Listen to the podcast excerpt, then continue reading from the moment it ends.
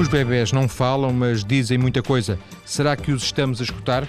É a pergunta que faz a nossa convidada de hoje, a psicóloga clínica Clementina Pires de Almeida, apostada em conhecer melhor a saúde mental na primeira infância, ou seja, até aos 3 anos. Muito boa tarde, doutora Clementina, viva. Boa tarde. Esta preocupação surge como? Esta preocupação surge, uh, por um lado, da minha experiência clínica com pacientes adultos, uh, que me ajudaram a, a, pensar nestas questões que remontam à infância, uh, e depois surge claramente pelo trabalho que, que vou desenvolvendo ao nível da investigação com o professor Eduardo Sá nesta área e, e na área um pouco mais precoce durante o período da gravidez. Imagino que esta questão da sua investigação eh, para, o doutoramento, que, que, falaremos já a seguir, eh, resulte de algum interesse prévio, não é? Ou não? Uh, profissional. Sim, no, no, sentido, como eu sou psicoterapeuta de orientação psicodinâmica, ou seja, temos muita uh, necessidade de percorrer a, a, história pessoal dos nossos pacientes, nomeadamente naquilo que, que se passou durante a primeira infância, durante os primeiros anos, porque aí vamos encontrar muitas respostas para depois os quadros que acabam por nos aparecer no consultório. E, portanto, portanto, eu entendi que seria um, de todo importante, até para o meu trabalho, conhecer um pouco melhor aquilo que, que de facto se passa durante estes primeiros anos e perceber de que forma é que o nosso cérebro vai articulando os modelos que nós vamos apresentando uh, para lidar com a nossa vida emocional, no fundo. Eh, isto na faculdade estuda-se, não? Isto na faculdade também se estuda, se calhar. Estamos a falar da questão em concreto de, de, de, da saúde mental da primeira infância. Da saúde mental da Sim. primeira infância. Sim, acaba por se estudar, embora neste momento exista uma produção brutal ao nível das neurociências que nos tenham trazido uh, muitos, uh, muitos novos dados para que possamos compreender como é que isto, em termos uh, psicofisiológicos, se traduz e, de facto, o real impacto que os nossos primeiros anos vão ter ao longo da nossa vida. Ou seja, uh, o que está a dizer é que hoje a ciência, neste caso concreto as neurociências, mostram-nos que aquilo que nos acontece quando nós éramos bebés, ou se calhar até quando estávamos na barriga, uh, vai ter consequências, vai, vamos pagar isso posteriormente. Mais tarde, exatamente. É, é como se a primeira infância, uh, e quando digo primeira infância, os zero, dois anos, três anos, um, servissem de fundações para aquilo que vai ser a nossa personalidade, como a semelhança de uma casa, como se fossem as bases bases essenciais, algo que se não estiver bem mais tarde nos vai dar problemas e vamos ter que uh, encontrar medidas para remediar, para manter, para uh, fazer alguma coisa para, mas algo que se estiver bem torna-se quase invisível, como se nós não ouvíssemos. O que é estranho é que isso estabelece aí um paradoxo entre a importância que o assunto tem e a importância que nós damos ao assunto, ou seja, uh, já não estou a falar sequer do, dos pediatras que perante muitos, muitas situações dessas terão como resposta isso passa, isso depois com, com os anos anos passam, não é? Mas uh, a atenção da própria opinião pública, as pessoas não estão sensibilizadas para, para essa realidade, para a importância dessa realidade. Não, penso que não. Penso que olhamos para os bebês ainda como, de facto, como não percebendo muito daquilo que eles nos vão transmitindo, não é? Se calhar sabemos mais acerca de comportamentos de, outros, de outras idades, nomeadamente quando as crianças começam a crescer e a falar, e aí sim despertamos mais a atenção para o desenvolvimento delas, para os bebês, então quando falamos no primeiro primeiro ano, os bebês não falam, portanto, é quase como se as coisas se tornassem automáticas e o desenvolvimento corresse uh, de uma forma quase divinalmente protegida, o que não é verdade de todo, não é? Uh, nós sabemos que o bebê humano é um ser imaturo, ou seja, nasce com alguns dos seus órgãos ainda por desenvolver, nomeadamente o cérebro, ou seja, o coração uh, logo a seguir ao nascimento funciona e funcionará daquela forma o resto da vida, o cérebro não, o cérebro vai se maturando uh, nos dois primeiros anos de vida, essencialmente. O resto da infância também é importante, mas os primeiros anos são fundamentais. E isto porquê? Porque nesta altura ocorre um rápido crescimento cerebral, ou seja, uma velocidade extrema que jamais nós chegaremos, e um rápido crescimento em termos das estruturas cerebrais, ou seja, para ter uma ideia, no primeiro ano o cérebro do bebê dobra o seu tamanho. Portanto, este crescimento, apesar de tudo, não é uma coisa automática, ou seja, é uma coisa que se chama, hum, em termos neurológicos, de experiência dependente, ou seja, estas estruturas, o número de neurónios, o tipo de conexões que eles estabelecem entre eles, vai depender da experiência com a mãe com o pai, com o cuidador uh, imediato, não é? Estamos a, a, pensar, por exemplo, em crianças que estão em, uh, em amas ou em orfanatos, Sim. em situações de, em que o cuidado não é dado pela mãe ou pelo pai. E essa experiência, de facto, uh, é que vai fazer com que alguns. Imagina uma espécie de uma árvore em que muitos neurónios se vão ramificando, muitas áreas do cérebro se vão ramificando e algumas delas se vão podando, ou seja, no fundo, aquelas que nós usamos mais, aquelas que vão ser mais usadas pela experiência, vão ser aquelas que vão ficar e aquelas que não usamos vão ser aquelas que não, que não, que não ficarão, que vão deixar de existir. Dentro destas áreas, um, nos primeiros anos, anos, existem um, algumas delas muito importantes ao nível da gestão da nossa vida emocional e elas estão ah, fundamentalmente nestes primeiros anos. Inclusive, existem uh, aquilo que chamamos períodos sensíveis para o desenvolvimento de algumas capacidades, nomeadamente esta do, da, do relacionamento socioemocional, ou seja, a nossa sobrevivência em sociedade e o nosso bem-estar mental. Um, que vão uh, sendo mais desenvolvidas num determinado período, ou seja, não estão ainda muito bem estudados estes períodos, como estão em outros mamíferos, mas sabemos claramente que existem uh, janelas de oportunidade para que estas estruturas se desenvolvam. Uh, quando elas não se desenvolvem, quando elas não têm a estimulação adequada para se desenvolverem de uma forma equilibrada, elas vão desenvolver-se de uma forma desequilibrada ou não se vão desenvolver de todo. Para além dessa questão que, que enunciou há instantes, que era a questão da, da, das neurociências, hoje, eh, recentemente, nos estarem a trazer informação que antes não existia, há também, imagino eu, corrija-me se eu estiver enganado, uma outra questão que dificulta uh, e que atrasa o conhecimento que, que, ainda hoje não existe sobre a, a, matéria, que é o facto de, se calhar, ser estranho uh, investigar os bebés. Dizer, com pessoas conscientes, eu, eu posso me oferecer para fazer parte de uma experiência médica médica, uhum. posso-me oferecer para fazer parte de, uma, de, de, testes, de exames que estejam a ser feitos eh, para uma investigação qualquer, porque sou, tenho 18 anos e posso. Uhum. Uhum. Um bebê é estranho, não é? E isso, se calhar, uh, atrasa, infantiliza própria, o próprio conhecimento. Sim, sim, provavelmente, mas muitas destas investigações, uh, em termos da, da parte neurológica, da tradução neurológica, não será dessa forma que são feitas, mas muitas delas prendem-se com,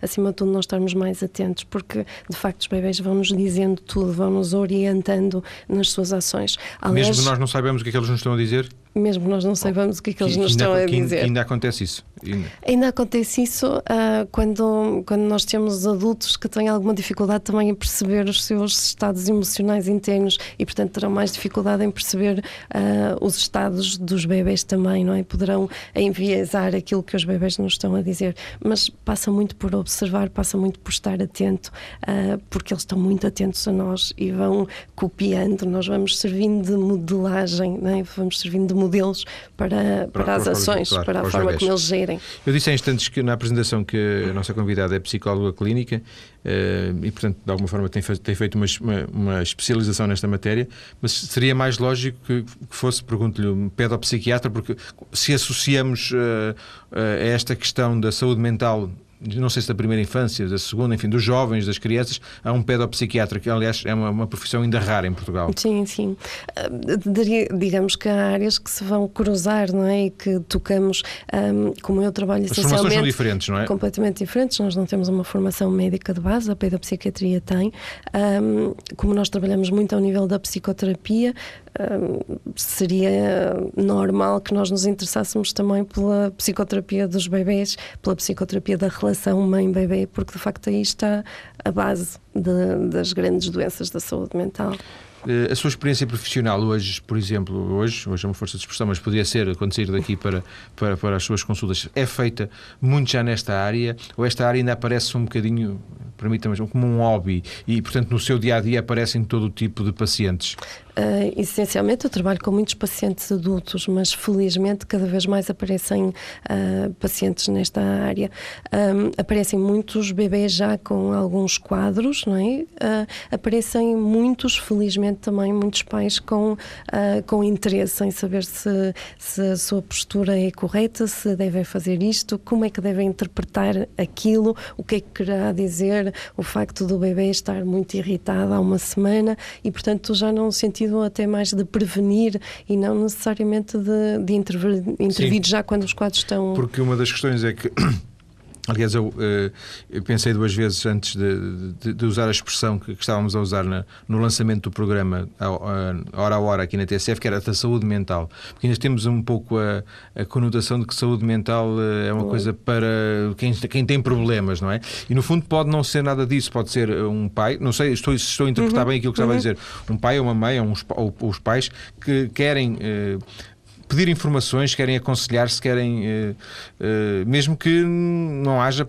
hipoteticamente, nenhum problema de saúde mental, uh, lá está, da tal saúde mental de situações mais graves, porventura, uhum. não é? Sim, sim. Uh, de facto, quando nós falamos em saúde mental e bebês, normalmente gera alguma estranheza na expressão das pessoas, porque. Saúde mental ainda é maluco, é um pouco é um pouco, cada vez se perde é um mais, não é? Quanto mais velho, não é? Os bebês não têm por que se preocupar, não têm por que se sentir mal. A verdade é que não é bem assim, não têm uma, um, um raciocínio lógico ou dedutivo como terão anos mais tarde, mas têm essencialmente uma base desenvolvida de gestão dos seus afetos e das suas emoções. E sabemos hoje que isso de facto se desenvolve nestes primeiros anos. E portanto podem se sentir angustiados, podem se sentir tristes, podem, ou seja, o seu repertório ao nível de, das emoções também vai alterando. No primeiro ano são uh, emoções um pouco mais básicas e no segundo ano nós já encontramos uh, uma discriminação mais fina de outro tipo de emoções. Ou seja, no fundo, no, numa, no primeiro ano, o, o essencial, o importante é este bebê manter-se regulado, ou seja, ser capaz de regular internamente os seus estados. E isto só se consegue fazer com a experiência, com a, o cuidado do outro. Imagine, por exemplo, quando nós estamos zangados, quando nós temos um nível de stress elevado porque nos aconteceu qualquer coisa, uh, isto implica que no nosso organismo vai andar uma substância que se chama cortisol, uh, da qual nós nos conseguimos de algum modo livrar pensando sobre a situação, indo tomar um copo com um amigo e falando disso e de fazer uma massagem, o que seja. No, que, o, que, o que acontece nos bebês é que eles não conseguem sozinhos libertar-se desta, desta substância, ou seja, todas as situações que possam ser percebidas pelos bebês como estressantes uh, vão uh, alterar o funcionamento do seu sistema nervoso, vão influenciar o crescimento e o tipo de ligações que se estabelece uh, entre os neurónios. E, e quando estamos pode... a falar, de, deixa-me só clarificar isto, se calhar é importante, quando estamos a falar de algo estressante para o bebê, pode ser uma coisa tão simples como ficar alguns minutos fora do contacto do cuidador isto pode desencadear logo uma, uma resposta de stress num, num bebê. E aí a função dos pais é aliviar esse stress? A função dos pais é aliviar esse stress, é ser capaz de ensinar ao bebê como é que se alivia, como é que se volta a um estado equilibrado, calmante, para que o bebê aprenda a fazer isso sozinho. Ou seja, a forma como os pais veem o seu stress, a forma como os pais interpretam a, a realidade, vai claramente interferir na forma como o bebê mais tarde vai interpretar essa realidade. Nós daqui a pouco vamos desenvolver esta, eh, esta, esta questão dos sinais eh, de, do bebê com, com algum detalhe. Queria ainda, ainda voltar à, à sua experiência profissional para lhe perguntar se eh, o seu doutoramento e quando ele estiver pronto e concluído, se visa uma especialização da sua, da sua parte nesta área, de alguma forma eh, ficar apenas com, com este tipo de pacientes.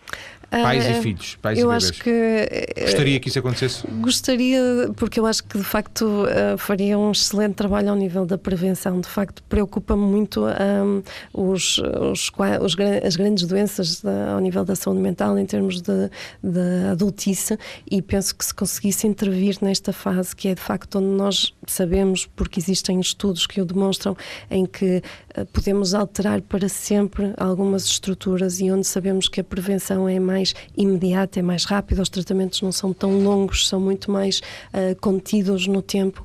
De facto, em termos da, da população, poderíamos estar a fazer um trabalho uh, que eu acho muito interessante do ponto de vista da prevenção né? e é isso que me atrai.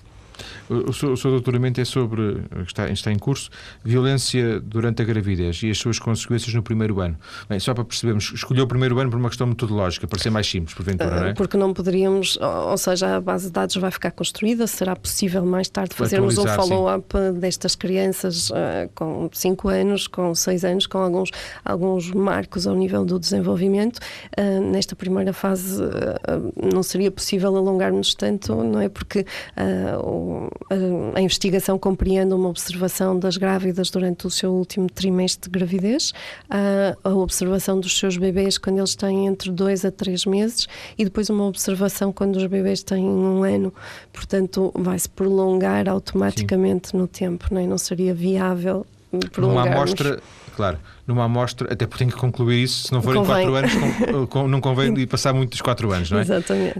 Um, a, a, sua amostra é uh, uma amostra generalista no sentido em que está a analisar grávidas e, portanto, mães e bebés uh, de um universo global ou escolheu um determinado universo? Não, é generalista, ou seja, são uh, grávidas uh, que uh, concordam em participar no estudo, são recrutadas num hospital e participam no estudo sem nenhuma investigação prévia do seu, do seu historial. Portanto, independentemente de terem sido, porque lá está, o tema é violência durante a gravidez, independentemente de terem ou não tido. Episódios, episódios de violência, de sim, sim, sim. sim. isso é avaliado a posteriori, não é? Ainda que imagino que, eh, assim, de uma forma muito genérica, eh, as pessoas evitem dizer que genericamente evitem dizer que, não sei, eh, se calhar, é se calhar depois, eh, na realidade, ou depois na, na, na sua experiência, no, no contacto consigo, elas, as mulheres acabarão por eventualmente confessar, mas se calhar terão alguma dificuldade em confessar que, que foram vítimas de violência durante a gravidez. Sim, sendo que hum, a perspectiva do, do estudo, se calhar, não é hum, confrontar as mulheres com a, com a questão da violência em particular, mas sim com alguns comportamentos que por vezes não são Violentos. associados ligados Sim. à violência, mas que não deixam de ter impacto uh, uh, por serem violentos também, não é? Não sei se em Portugal houve muitos estudos deste tipo, imagino que não. Há muito poucos estudos a, a este nível. Um, este, neste momento já existe alguma, alguma necessidade da parte de, de alguns serviços de saúde de rastrearem a, a violência, porque uh, todos os estudos ao nível estrangeiro, uh, dependendo da população que é estudada, dependendo dos instrumentos que são utilizados, apontam-nos para uma percentagem de 8, 17, 8, 20% de mulheres grávidas violentadas, o que uh, por si só é, é um, um, número muito elevado. Um, no entanto, de facto, não existe o hábito, a rotina de, por exemplo, um médico de família rastrear a, a violência quando acaba por ser uh, um, algo mais comum do que, por exemplo, a diabetes gestacional ou, ou outras situações para as quais as mulheres são rastreadas por norma. É? E, estudos destes uh, em, que se faz, em que se faz o rastreio das, das mulheres eh, vítimas de violência, neste caso, mas depois também se faz o acompanhamento do primeiro ano do, do, dos seus filhos, eh, encontrou alguma bibliografia? Existem alguns em, ao nível de, nos Estados Unidos, essencialmente aparecem algumas, e o que nós sabemos é que de facto existem alterações, uh, uh, se, especialmente se o padrão continua após o nascimento de, do, do bebê, nós sabemos que existem alterações que mais tarde uh, vão ser mais visíveis, por exemplo, quando encontramos perturbações ao nível da ansiedade, do rendimento escolar diminuído, do déficits de atenção, uh, que têm muito que ver com um pouco... origem Exatamente, ligando a esta questão das neurociências, estamos a, a falar de um, um, episódio de violência é percebido como um episódio estressante, não é? Aumenta o, o batimento cardíaco, ou, ou seja, todo, sentimos estas alterações fisiológicas e, portanto, com as tais alterações que há pouco eu referi ao Sem nível do, do cérebro, da estrutura cerebral e das suas funções. E é, e é, dessa, é com essa expectativa que eu imagino que parta para, este, para, para o seu trabalho, perceber depois se, se o seu trabalho confirma ou não essa essas expectativas que de alguma forma já foram não digo alicerçadas, mas construídas em estudos diferentes. Exato, ou seja, no fundo é uh, o objeto do, do, estudo acaba por ser uma das situações de risco que existem uh, para a saúde dos bebês é? e, portanto, avaliar um pouco mais em pormenor, mais em profundidade essa situação de risco para a saúde mental deles. Depois das notícias, uh, quando voltarmos à conversa, vamos então desenvolver um pouco esta ideia dos sinais que, as, que os bebés nos dão e é que podemos e devemos estar atentos para uma intervenção mais precoce ao nível da saúde mental na primeira infância. Até já.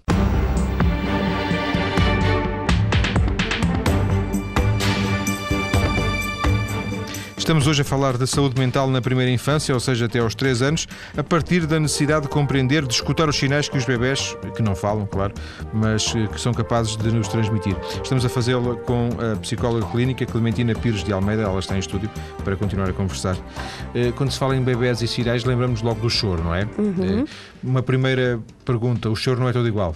O choro não é todo igual e há, há vários estudos a, a, esse nível que nos vão ajudando a discriminar. Mas, acima de tudo, hum, se calhar não precisamos de nenhum manual porque é uma coisa muito instintiva, ou seja, as mães que estão bem sintonizadas com os seus bebês, que estão a, a prestar uma atenção uh, cuidada e, uh, e atenta, passo o pleonasmo, conseguem perfeitamente discriminar quando é com choro significa desconforto, quando é com choro significa significa fome, quando é com choro significa a necessidade de adormecer, de ser acalmado. Ou quando é que não significa nada disso, porque às vezes também se ouvem relatos de, de mães dizendo eu já lhe dei isto, eu já lhe dei o leite, eu, eu já lhe não sei o quê, e ele continua a chorar. Uh, pronto, e porventura aí, pois, algumas aí vezes geram-se, podem-se gerar, ou até pode ser dor de alguma coisa, não é? Exatamente, não é? Aí significa que há uma necessidade de, de pedir ajuda para interpretar estes sinais que às vezes são óbvios, mas que uh, podem, estar, podem estar a ser um, turvados pela própria uh, personalidade. Imagino, por exemplo, uma mãe que está deprimida uh, terá pouca um, sensibilidade para perceber algumas, uh, alguns dessas, uh, dessas nuances do choro. E, eventualmente, por exemplo, pode associar sempre o choro à comida e pode, sempre que o bebê chora, ir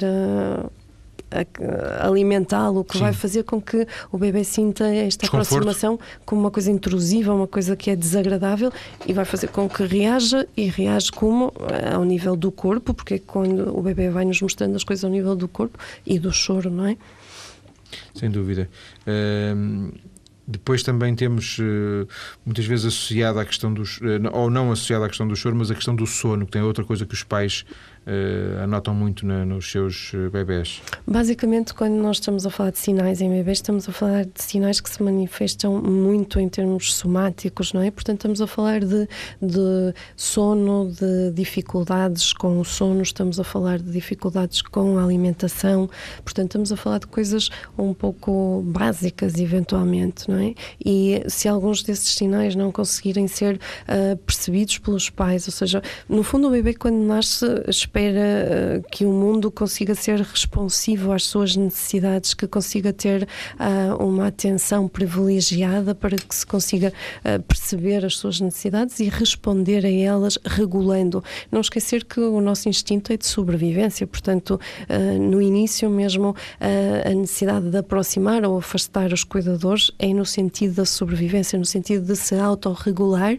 e estabilizar o seu organismo até um nível confortável. Um, e, portanto, quando. Por outras palavras, eh, é, se tudo correr bem, tudo corre bem, no sentido em que é, é, há uma. É tudo muito instintivo, não é? Gera-se ali uma relação entre pais e, filho, pais e bebê, de maneira que. Uma sinfonia. É, exatamente. Depois é? aquilo correrá normalmente, Exatamente, ou seja, vamos afinando, no fundo, como se fosse uma orquestra, vamos dando um toquezinho mais naquele instrumento, um toquezinho menos ali, mas acima de tudo depende da disponibilidade afetiva dos pais para estarem atentos a estes sinais e à partida tudo correrá bem.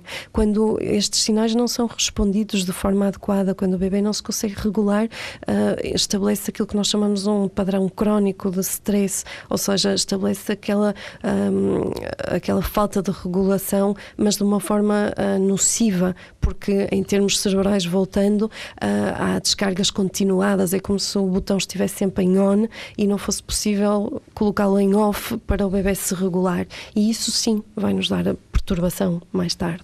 Dirão alguns dos nossos ouvintes, então, mas com três meses já tem stress, quer dizer?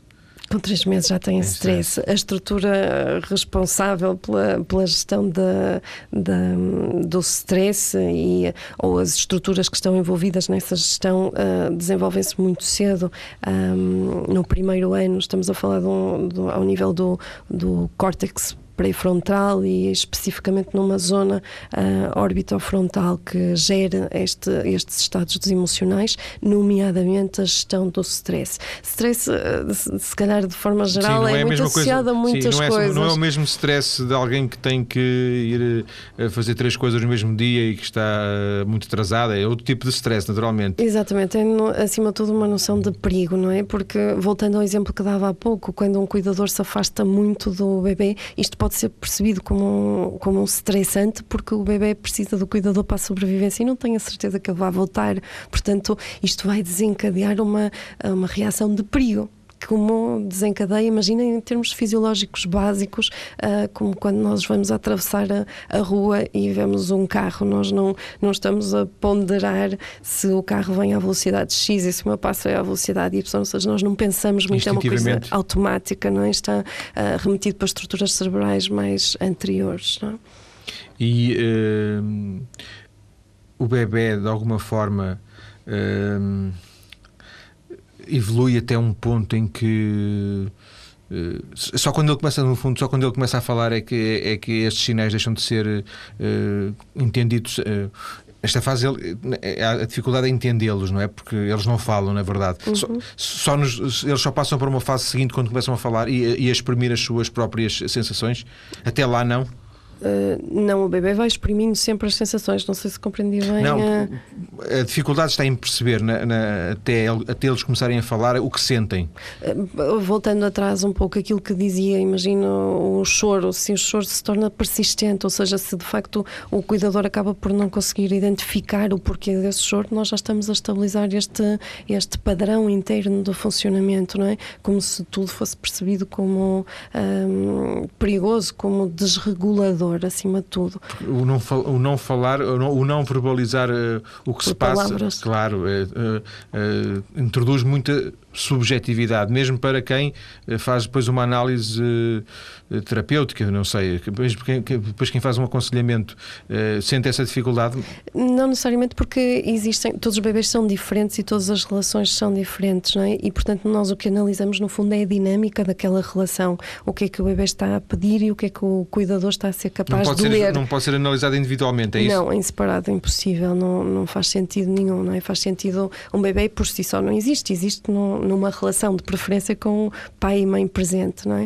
Uh, portanto, quando fazemos essa análise, fazemos no mas sentido de perceber. mas o que pergunto aos pais é como é que o bebê se comporta ou, ou como é que os pais se comportam, entre aspas? Uh... As duas coisas e, acima de tudo, observamos os bebés e os pais a comportarem-se ali em sala connosco numa, numa situação de brincadeira relativamente um, normal para um bebê mais crescidinho, que seria a replicação daquilo que, que, se faz em casa.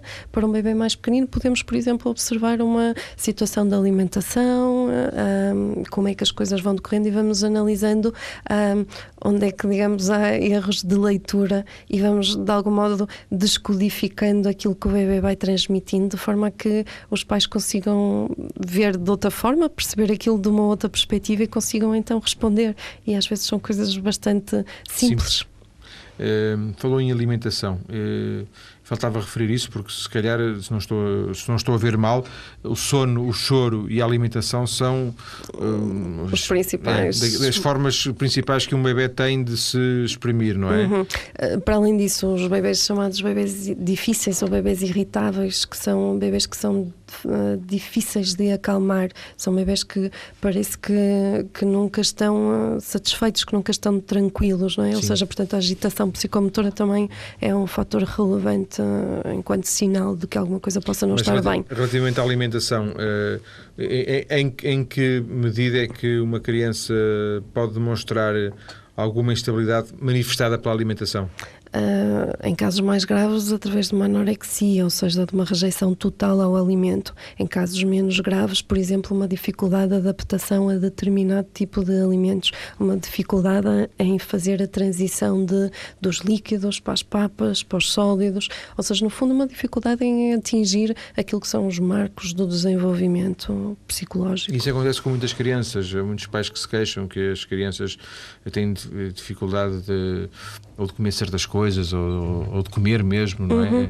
Muitas vezes o que nós assistimos também, e é curioso, é, é uma repetição de geração em geração. Muitas vezes bebês que têm dificuldades em alimentação uh, remetem nos papais que também, também tiveram dificuldades de alimentação e, portanto, é quase como se uh, eu, ao esperar ou eu, ao temer que isso fosse acontecer, vou provocar alguma tensão no momento da alimentação, o que vai fazer com que o bebê esteja alerta e pense alguma coisa de estranho se vai passar aqui, é melhor eu estar atento e reaja. Diz-se, o bebê não consegue perceber isso o bebê consegue perceber que alguma coisa se está a passar, que a mãe está tensa, que algo está no ar. Não consegue ter um, um, raciocínio que lhe permita interpretar o que se está a passar. E qual é o papel dos pais nesse caso?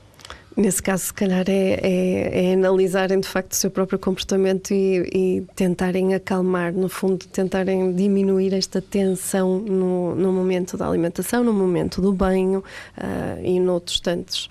Portanto, é, seria, seria a ideia-chave essa de, de relaxar, as, de relaxar os bebés, de acalmá-los Fundamental para os bebês é o toque, ou seja, o colo, um colo acolhedor faz com que o bebê relaxe. O facto do bebê estar a relaxar faz com que liberte endorfinas que vão, inclusive, aumentar o número de neurónios, ou seja, vão produzir efetivamente crescimento cerebral nesta altura. E, e para além disso, depois libertam outro tipo de, de substâncias que lhes dão, acima de tudo, uma sensação de prazer.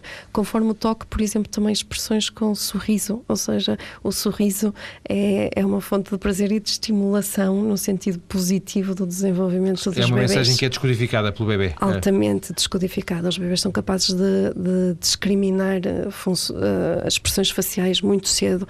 Um, aliás, existem alguns estudos que nos dizem que bebês em que estas áreas não foram desenvolvidas como deveriam ter uh, sido uh, têm muita dificuldade, por exemplo, em discriminar algum tipo de, de expressões faciais, nomeadamente, por exemplo, bebês que foram negligenciados confundem muitas vezes faces neutras com faces tristes, enquanto que, por exemplo, bebês que foram maltratados e que sofreram traumas uh, violento e, violentos confundem uh, faces neutras com faces agressivas, o que vai fazer com que, numa situação em que todos os outros não reconhecem perigo, um bebê destes possa reagir uh, de forma agressiva Sim, também e que se possa voltar desproporcionadamente, porque de facto o seu cérebro não permite que seja interpretado interpretado de uma outra forma. E isto aconteceu lá atrás, não é?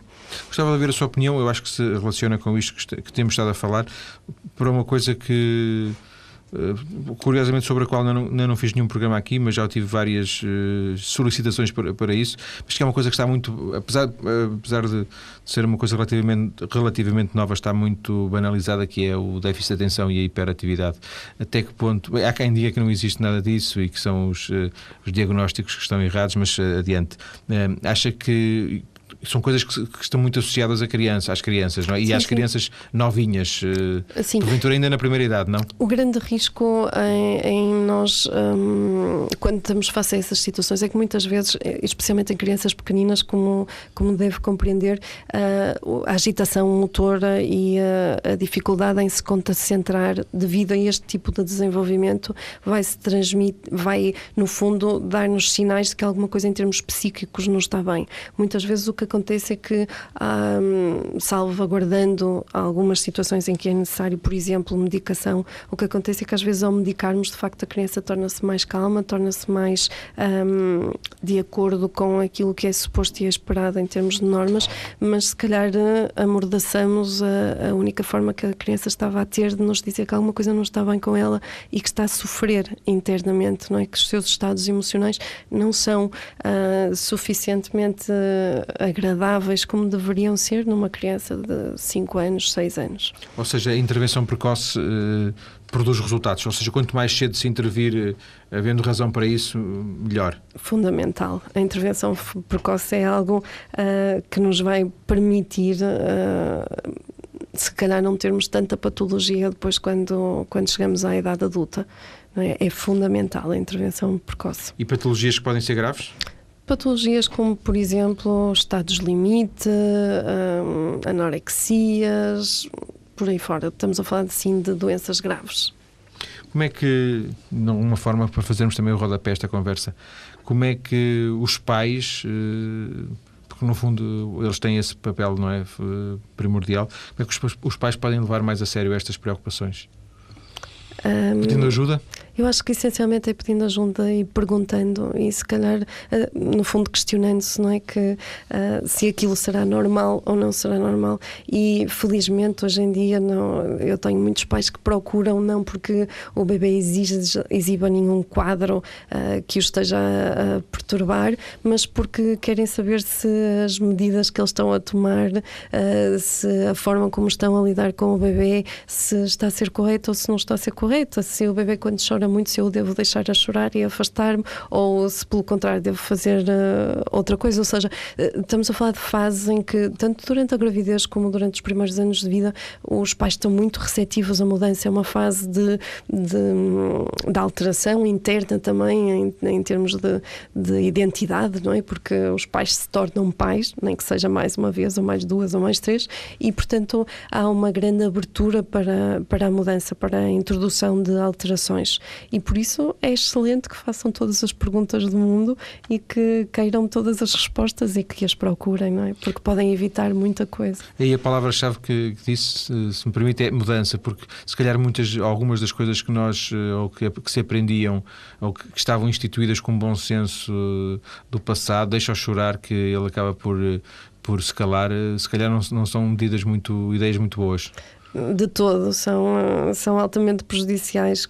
Imagine-se a si próprio a chorar porque lhe aconteceu algo desagradável e ser deixado por alguém que é da sua confiança e que pelo menos lhe seria muito útil que estivesse ali ao lado, mesmo que não estivesse a dizer nada. Digamos que é uma experiência muito angustiante para iniciar a vida, uh, de ser deixado a chorar. Portanto, é dizer-nos que o mundo é, é, é mau para é nós. Mau, é maroto, não é? Agradeço, agradeço ter Eu é que agradeço o convite. À TSF para uma conversa sobre a necessidade de intervir precocemente na saúde mental no, nos bebés, na saúde dos bebés, neste caso no, na perspectiva mental. Agradeço à doutora Clementina Pires de Almeida esta conversa. Muito obrigado. Muito obrigado.